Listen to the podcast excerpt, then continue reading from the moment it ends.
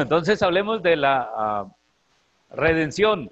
Ah, ¿Cuántos están esperando ser redimidos? Arriba la mano. A ver. ¿Están, ¿Alguien está esperando ser redimido?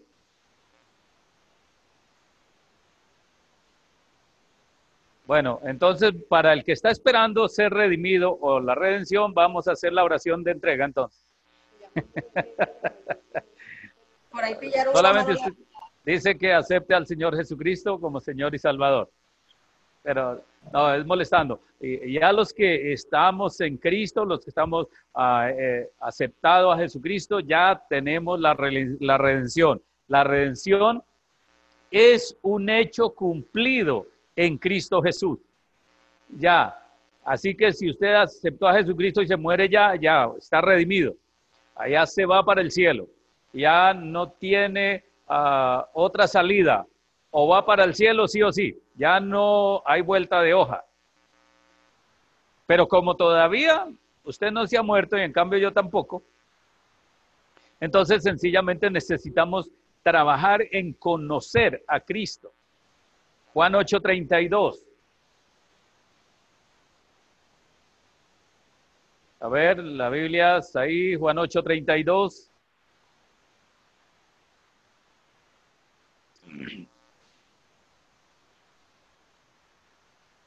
La, la, mayoría están despeinados hoy que no se dejaron ver la cara.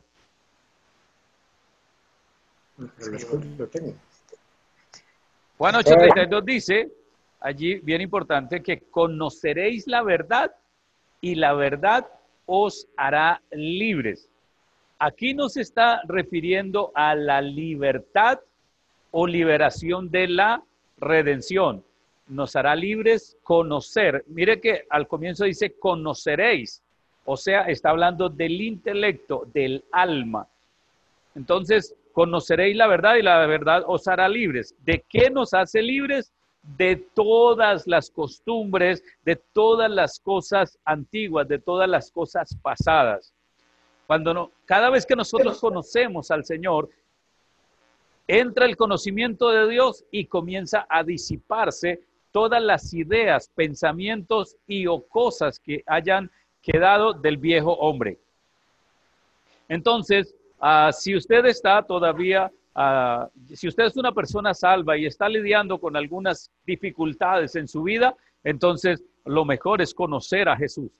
Lo mejor es conocer al autor de la redención, el autor de la salvación, y esto nos hará libres. Nuestra mente será libre de todas aquellas cosas que necesitamos disipar y adoptar, aquellas que son propias de adoptar y o que están escritas en la palabra de Dios. La verdad no le va a ayudar si usted no lo conoce.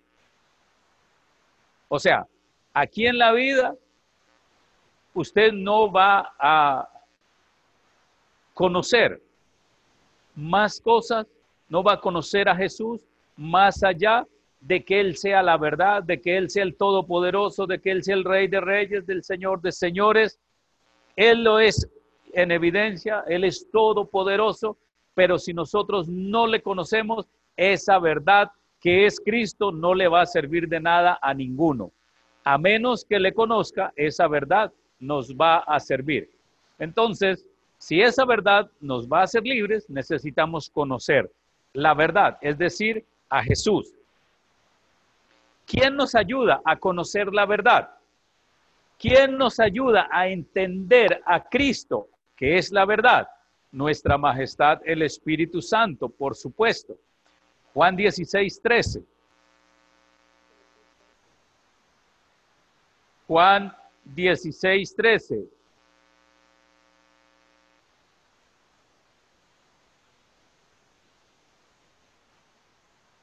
En Juan 16, 13 nos dice, pero cuando venga el Espíritu de verdad, Él nos guiará a toda la verdad cuando venga el Espíritu Santo, va a llevar a la persona a Cristo, que es la verdad. Nosotros, por su gracia y su misericordia, tenemos a Cristo, tenemos el Espíritu Santo, luego Él es el que nos lleva a conocer a Cristo.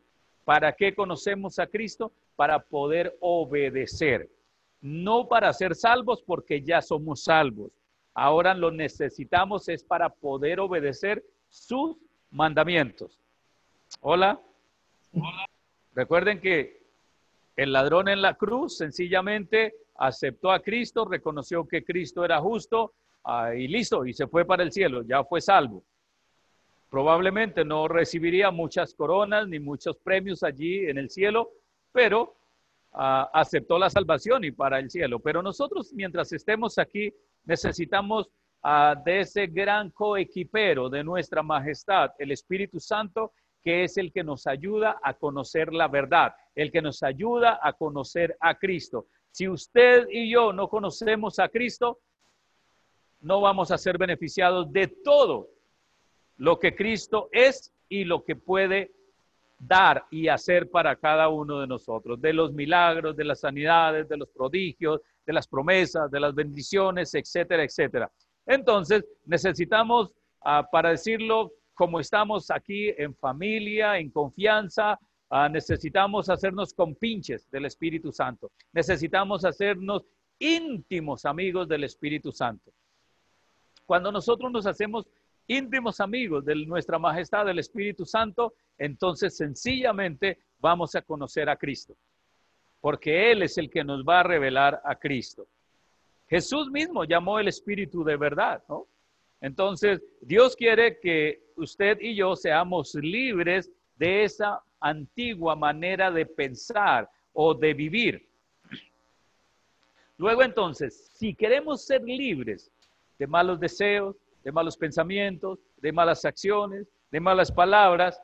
Necesitamos ser los mejores amigos del Espíritu Santo. Necesitamos estar cerca de Él para poder conocer la verdad, para poder conocer el Espíritu Santo, para poder conocer estos tiempos en los cuales estamos viviendo. En estos momentos incluso hay muchos cristianos que no saben para dónde coger, para dónde correr, a quién acudir. Son salvos, pero no conocen a Cristo, entonces no saben a qué atenerse. Pero si nosotros conocemos a Cristo, estamos felices de todo esto que estamos viviendo, de todo esto que estamos pasando, porque sencillamente eh, Cristo viene pronto. Estamos al portas de que Cristo aparezca en las nubes por nosotros y eso debe, por supuesto, alegrarnos. Entonces, él nos ha dado el Espíritu Santo para mostrarnos las cosas de Cristo y es lo que nosotros ah, debemos estar pendientes. Cada día estar cerca del Espíritu Santo. Él será el que nos va a mostrar a Cristo. Entonces, podemos decir que la redención ya es la mejor obra que haya pasado. Es decir, es la obra maestra de Dios. Salvos, punto, vamos al cielo pero ahora necesitamos hoy más que nunca esa relación y esa cercanía con el Espíritu Santo para poder conocer a Cristo y todo lo que de Él propende. Ya que si nosotros no le conocemos, nos vamos a estar perdiendo de la sanidad, nos vamos a estar perdiendo de la prosperidad financiera, nos vamos a perder a los que no han elegido esposa, quizás de saber elegir una buena esposa o un buen esposo, a elegir un buen negocio, eh, bueno, qué sé yo, todas las cosas a que hay aquí en la tierra por conocer y por vivir. Solo a través del Espíritu Santo Él nos puede manifestar o revelar y dar a conocer todo lo que depende después de que ya obtuvimos la redención. Entonces, lo que Dios hizo por nosotros en la muerte, sepultura y resurrección de Cristo fue lo mejor que le pudo pasar al hombre. Ya, está hecho, usted siéntase feliz, siéntase contento todos los días, debe levantarse, levantar las manos y dar gracias a Dios. ¡Yujú! Soy redimido, gloria a Dios, ja, soy redimido, gloria a Dios, voy para el cielo. Pero luego ahora necesito conocer a Cristo para poder hacer las cosas que Él dijo que yo debería hacer aquí para agradarlo y al agradarlo también esto va a redundar en mi beneficio. Entonces, esta redención es una gran demostración del amor y de la sabiduría, del poder, de la justicia de que Dios ha tenido para con nosotros. ¿Quién de ustedes ah, puede comprar la salvación, la redención? ¿Quién puede decirle al Señor, ah, venga, yo le pago un milagro? ¿A quién puede comprar la sanidad? No, nadie, nadie. Todo ha sido hecho por la sabiduría de Dios. Lo hizo perfecto para con nosotros.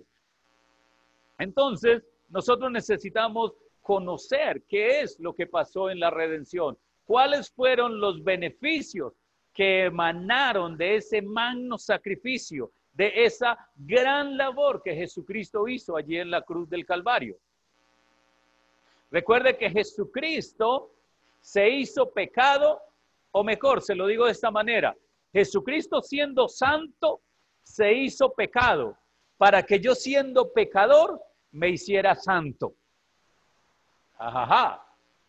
Ahora yo soy santo porque Él se hizo pecado para conmigo. Él, él se hizo pecado, Él llevó toda la maldición de la raza humana, de la parte espiritual, para que ahora yo sea santo. Ahora yo soy redimido y después de la redención tengo una gran cantidad de beneficios para disfrutar aquí en la tierra.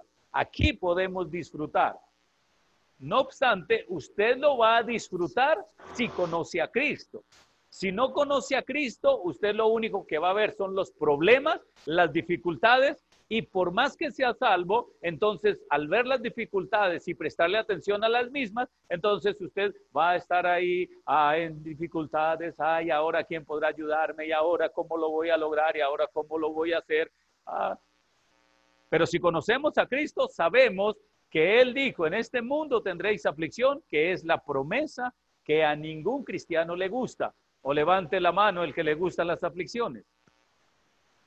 Ah, esa promesa no le gusta a nadie. En este mundo tendréis aflicción.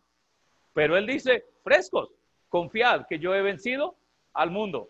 Entonces, ah, tenemos frente a nosotros la más grande obra maestra que el Señor haya hecho, que ha sido la redención, pero de ahí hacia abajo se desprenden un montonón de bendiciones como la paz, la alegría, el gozo, la sabiduría, los milagros, todas aquellas cosas a que podemos vivir y disfrutar aquí en la tierra solo cuando nosotros conocemos al autor de la salvación o de la redención. Recuerden que la palabra de Dios es clara y dice que Él, Jesús, es el autor y consumador de la fe. ¿Cómo hago crecer mi fe si yo conozco el dador de la fe? ¿Cómo obtengo un milagro? Si yo conozco el hacedor de los milagros. ¿Cómo obtengo prosperidad? Si conozco al que prospera. Hola. ¿Estamos? Aleluya. Ah, ¿Qué más les digo por aquí?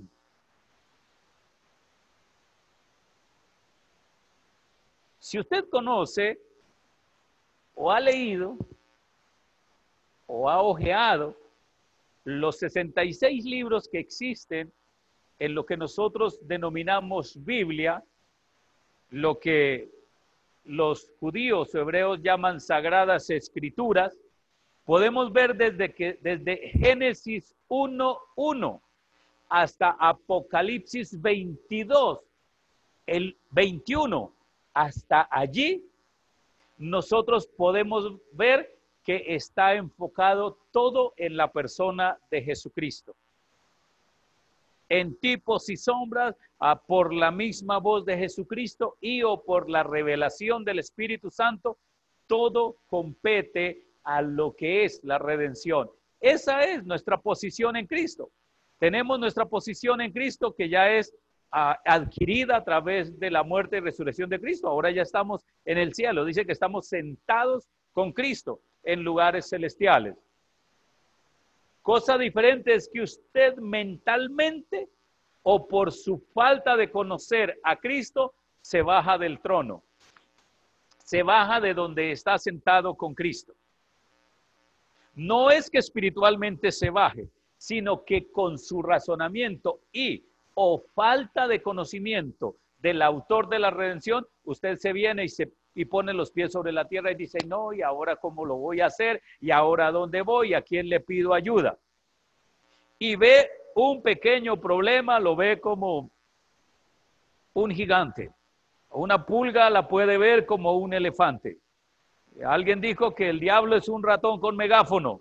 Entonces no tenemos por qué temer. Necesitamos pararnos firmes en quienes somos en Cristo y disfrutar esa redención que ya nos ha sido dada. Jesús se puede encontrar en todos los libros ah, de las Sagradas Escrituras. Toda la Biblia habla acerca de nuestro Redentor. Entonces, por supuesto, necesitamos conocerle. Necesitamos ahondar en su palabra, necesitamos ser amigos íntimos con el Espíritu Santo para conocer más y más. Luego ahora, aprovechando esta coyuntura en la cual estamos viviendo, es muy oportuno que tengamos más cercanía para con nuestra majestad el Espíritu Santo, ya que Él nos revela a Cristo y también nos revela cómo soportar o pasar o eh, todas estas dificultades que se están viviendo y las que vienen en camino, muchachos.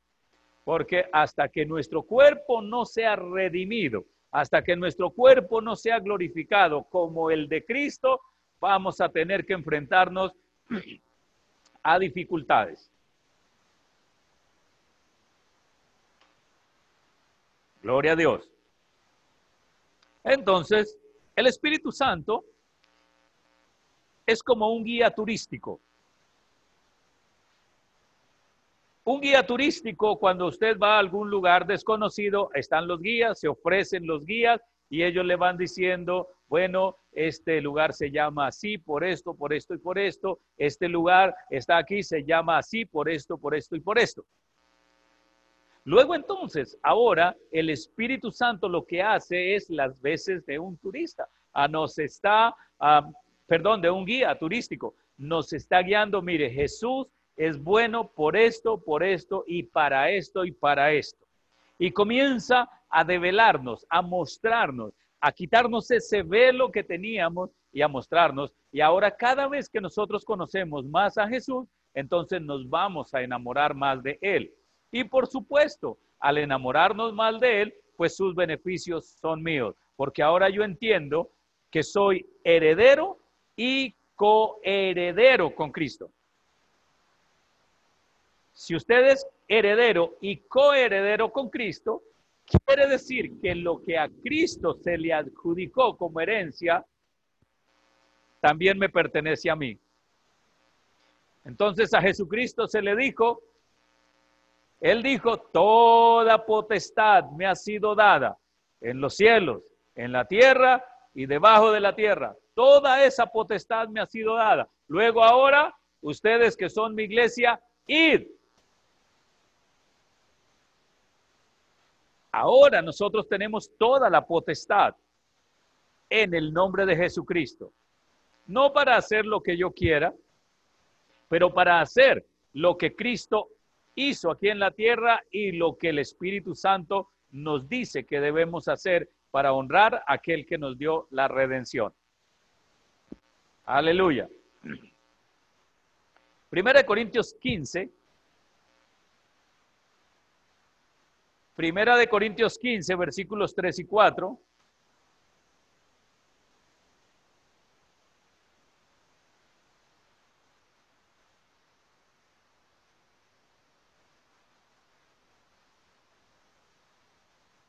Primera de Corintios 15, 3 y 4 dice, porque primeramente os he enseñado lo que asimismo recibí, que Cristo murió por nuestros pecados conforme a las escrituras, y que fue sepultado y que resucitó al tercer día conforme a las escrituras.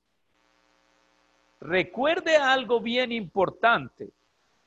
Dice que de acuerdo a las escrituras, yo les mencioné que Jesucristo está desde Génesis 1.1 hasta Apocalipsis 22.21. Hasta ahí está revelado Cristo. Y aquí Pablo, en este momento, todavía no existía el Apocalipsis. De hecho, todavía no, existía el libro de los Corintios. Apenas se estaba escribiendo esta carta.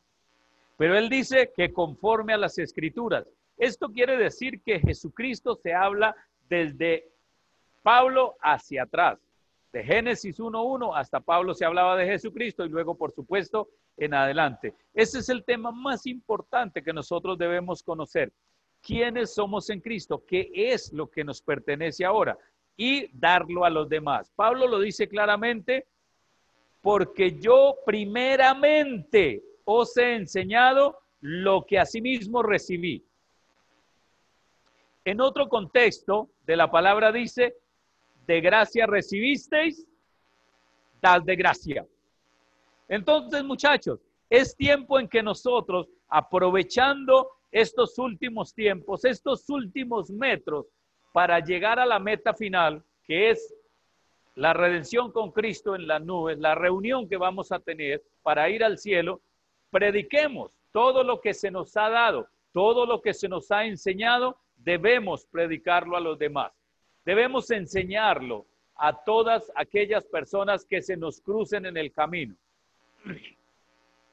No interesa si es rico, si es pobre, si es feo, si es bonito, si es alto, si es bajo, si es blanco, si es mulato, si es castaño, si tiene ojos azules, verdes, ¿qué importa? Predique la palabra de Dios. Predique ese Cristo que usted ya recibió. Predique ese Cristo que le dio la redención. Dígale, yo ya tengo la redención, pero Cristo quiere ofrecérsela. Y se la da de esta y esta y esta manera. Y usted le explica. Y el Espíritu Santo le va a dar todo lo que se necesita. Entonces, dijimos que en la muerte y sepultura y resurrección de Jesucristo está el inicio o el comienzo del Evangelio. Jesús fue conocido anteriormente, pero luego ahora viene lo que son las buenas noticias de salvación, que es la redención que ya nosotros recibimos y que ahora necesitamos darle a los demás. Recuerde que Pablo dice, primeramente os he enseñado lo que yo asimismo recibí del Señor. Es decir, Pablo recibió la obra redentora Pablo entendió camino de Damasco que lo que él estaba haciendo era equivocado, que él estaba haciendo daño a aquel que había muerto por, por él y luego en adelante no vaciló, no dudó en comenzar a predicar la redención de Cristo, es decir, las buenas nuevas de salvación. Hoy nosotros también necesitamos hacer ahínco en la redención todos los temas de la palabra de Dios son supremamente importantes, son excelentes, pero si usted no hace énfasis en la persona de Jesucristo y la redención, usted se perdió de todas las otras cosas. Hola.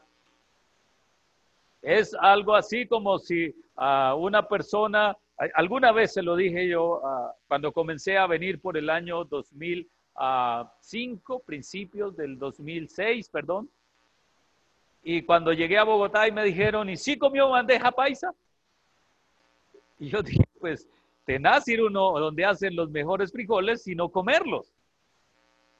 Entonces, es tenaz uno tener a Jesucristo y no disfrutarlo. Tener la redención y no disfrutarla y no compartirla. Entonces, necesitamos compartir ese tema tan importante ah, que Dios hizo a través de Jesucristo para darnos la redención. Porque en, en la libertad hay una, en la redención hay una libertad total para los que amamos a Jesucristo. Para los que seguimos a Jesucristo, tenemos absoluta libertad para hacer todo conforme a la palabra de Dios y recibir todo lo que Él ya declaró para nosotros. Entonces, miremos qué es redención o qué es mejor la palabra redimir. Ah, no sé, aquí se me ocurre ah, preguntarle a un abogado ah, en, en, en, el argot de las normas legales qué es redimir. Doctor Elías, abra el micrófono.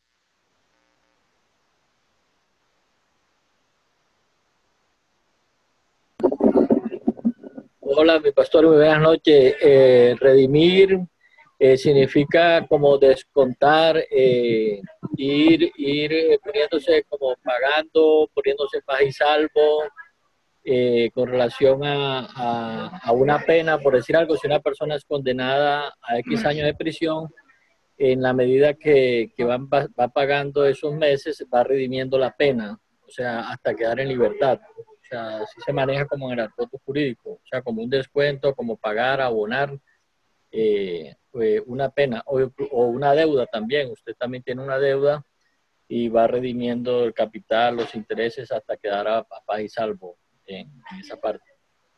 ¡Wow! Tremenda explicación para redimir. Pero esto pasa en la parte natural.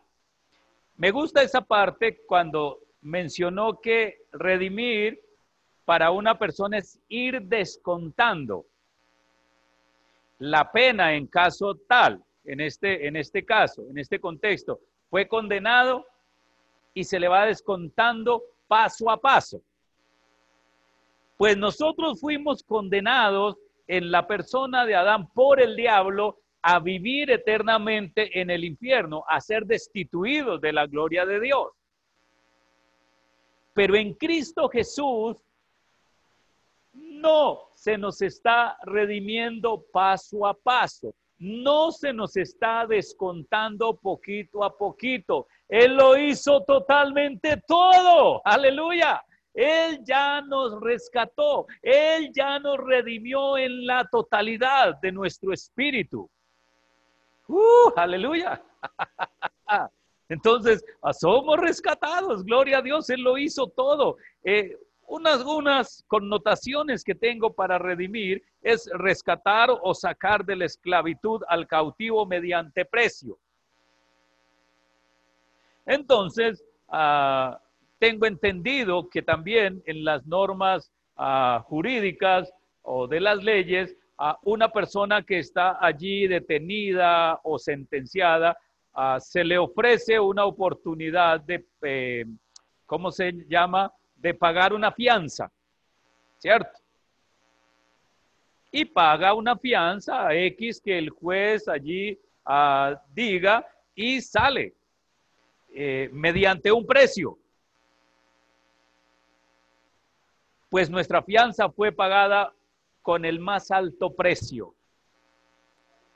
que fue la sangre preciosa de Jesucristo, la que nos redimió, la que nos trajo a unidad con Dios. Estábamos separados de Dios, estamos aislados de Dios por el pecado y Él vino y pagó, es decir, nos redimió y nos pagó el precio que nosotros deberíamos pagar. También dice que puede ser comprar de nuevo algo que ya se había comprado, poseído, tenido por alguna razón.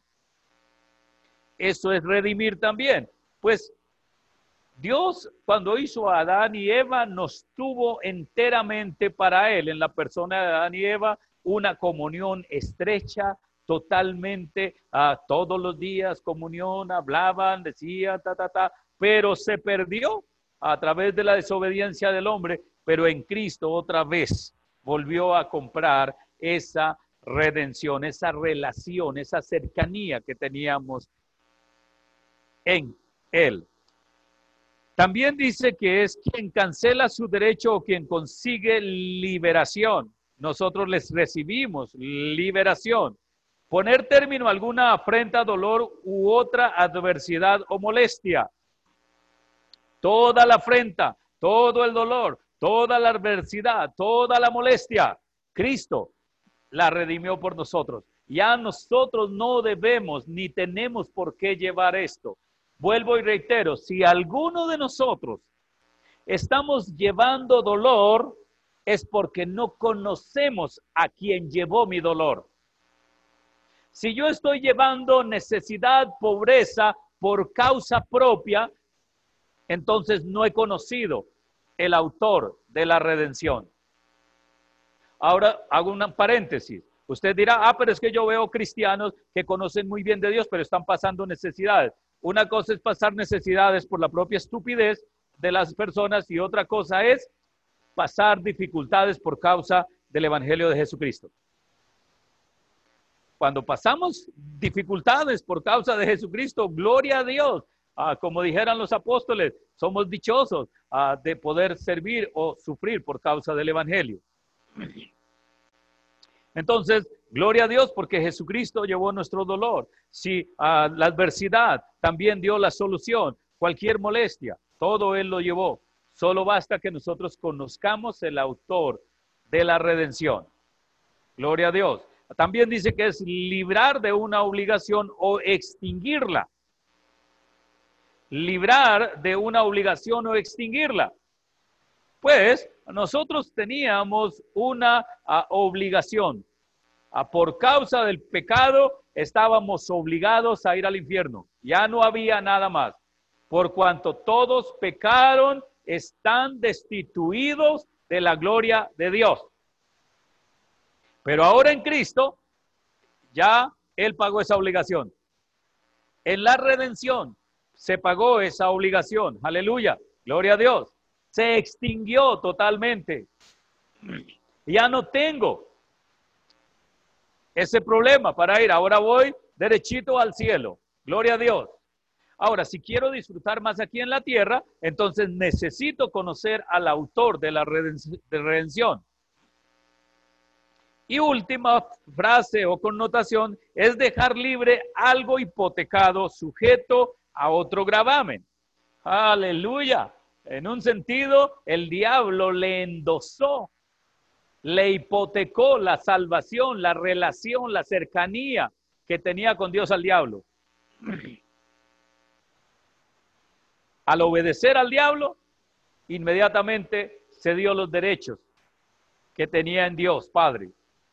Pero ahora Cristo otra vez lo rescató para nosotros. Ahora nosotros fuimos libres de todo eso. Ahora nosotros tenemos la redención y ahora debemos compartirla con la mayor cantidad de personas posibles.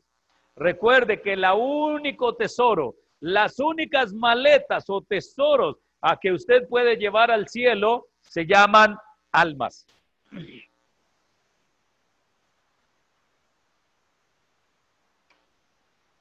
Solo almas es lo que podemos llevar al cielo. Entonces, yo les animo a que con todo fervor, con todo ánimo, estén ahí a pilas, predicando, hablando y sin hablar, con su testimonio. Con, si tiene que hablar, hable, y si no, solo con el testimonio, predique. sea buena gente con todas las personas, aún con los enemigos. Dice el Señor que si nos maldicen, debemos bendecir. Esa es la forma de decir, yo amo mi redención, yo amo mi redentor. Si usted predica el Evangelio, de insofacto está diciendo, amo mi redención y amo mi redentor. Si usted hace caso omiso a evangelizar, ah, Hablábamos estos días con ah, la pastora. Eh, yo he llamado a algunas personas o enviado mensajes de WhatsApp y me dejan en visto. Ah, no, no me responden, no me contestan. Y yo digo, bueno, pues sencillamente ah, me están diciendo cuán importante soy yo para ellos. Entonces, si yo dejo en visto a Jesucristo, también le estoy diciendo cuán importante a Él es para mí. Pero si yo lo predico, si yo hablo de Él, si yo llevo el mensaje, estoy diciendo cuán importante es mi redención y mi redentor. Tito 2.14. Y terminamos con eso. Tito 2.14.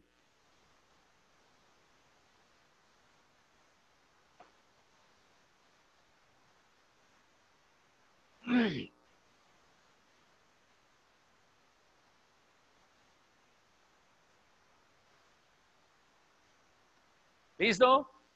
Manito arriba, manito arriba, jajaja, manito arriba si ya lo tienen. Jajaja. Tito 2.14.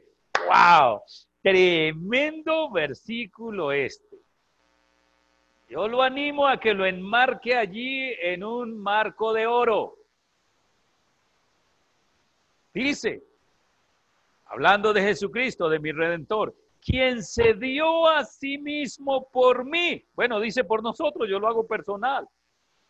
Quien se dio a sí mismo por mí para redimirme de toda iniquidad y purificar para sí un Habacuc propio, celoso de buenas obras. ¡Wow!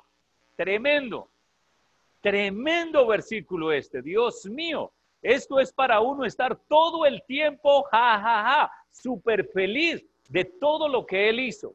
Porque usted y yo sabemos a ciencia cierta de cuántas cosas horripilantes hacíamos nosotros.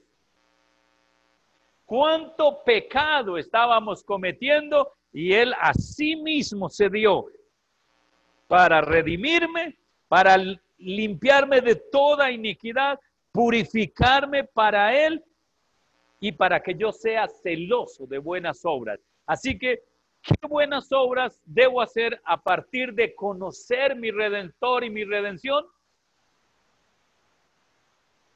A ver, uh, Osvaldo, puedes abrir el micrófono y te hago una pregunta.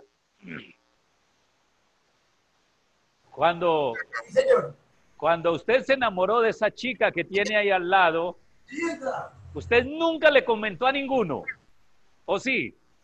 Hasta el perro de mi casa lo sabía. Eso. Cuando uno se enamora, le cuenta a todo el mundo de esa persona a la cual o de la cual está enamorado o enamorada describía punto por punto todo lo que me gustaba, lo que admiraba, lo que hablaba de todo. Ajá. Entonces, eso es lo que debemos hacer con nuestro redentor, que hasta el perro sepa quién es Cristo. Aleluya. Que el impío, que el rico, que el pobre, que de todas las clases sociales conozcan quién es nuestro Cristo, conozcan quién es nuestro redentor. Aleluya. ¡Uh! Entonces, muchachos, vamos con toda, porque Él nos hizo. Yo quiero leerlo otra vez. Denme esta oportunidad de volver a leer este versículo tan lindo, Tito 2.14. ¡Wow! Yo, yo, le animo a que lo lea allá usted. Léalo usted, por favor, y ponga su nombre así como yo lo leí ahora, de forma personal. Dice, Cristo quien se dio a sí mismo por mí para redimirme de toda iniquidad y purificarme para Él como un pueblo santo, propio de Él, celoso de buenas obras. ¡Wow! Tremendo. Sencillamente espectacular. Eso debe ponernos en el orden de todos los días, estar elogiando a nuestro redentor, a nuestra redención. Gracias Jesús por la redención. Así que yo le animo a darle gracias a Jesús ahí por la redención. Gracias Jesús por mi redención. Gracias Jesús. Tú eres mi redentor y no me voy a callar y te voy a evangelizar, voy a predicar, voy a llevar tu mensaje, voy a llevar tu nombre, voy a decirle a la gente que Cristo vive, que es el mejor, que es mi sanador, que es mi prosperidad, que es el todo en mi vida. Aleluya. Y no me callaré. Aleluya. Uh, aleluya. Él es nuestro redentor y no nos podemos dejar. Aleluya. Uh, aleluya. Ahora yo entiendo por qué el pastor Chuck no apareció por acá. aleluya. Gloria a Dios. Tremendo. Eso es maravilloso. Aleluya. No, definitivamente. ¿Seguimos? ¿Seguimos hablando o colgamos? Otro poquito. ¿Quieren más? Arriba la mano el que quiere más. Aleluya. Gloria a Dios. Otro poquitico. Otro, otro poquitico. Ahí vamos. Aleluya. Jesús vino aquí a la tierra, a donde había una mercadería de esclavos, de pecado, el diablo nos tenía a todos esclavizados. El diablo nos tenía allí sujetos a, a toda su porquería. Pero vino Cristo y nos sacó de allí. Luego tenemos motivos suficientes para nosotros ir y predicarlo, para ir y decirle a todo el mundo cuán maravilloso, cuán hermoso, qué ojos maravillosos tiene, qué fuerza, qué poder, qué amor, qué misericordia tiene Él para con nosotros y para poderlo dar a conocer también a Él. Para que otras personas vengan y se enamoren de Él como nosotros. Aleluya. Uh. Terminemos con esto. Ya ahora sí les prometo que no más. Pero es que esto está muy bueno. Esto se está poniendo. Estoy cansado hasta la saciedad del trabajo de hoy, pero mi espíritu se regocija en ese gran galardón que Él me dio, la redención. Efesios 2, 1 al 5. Efesios 2, 1 al 5. Y ya no les pido más extensión de tiempo.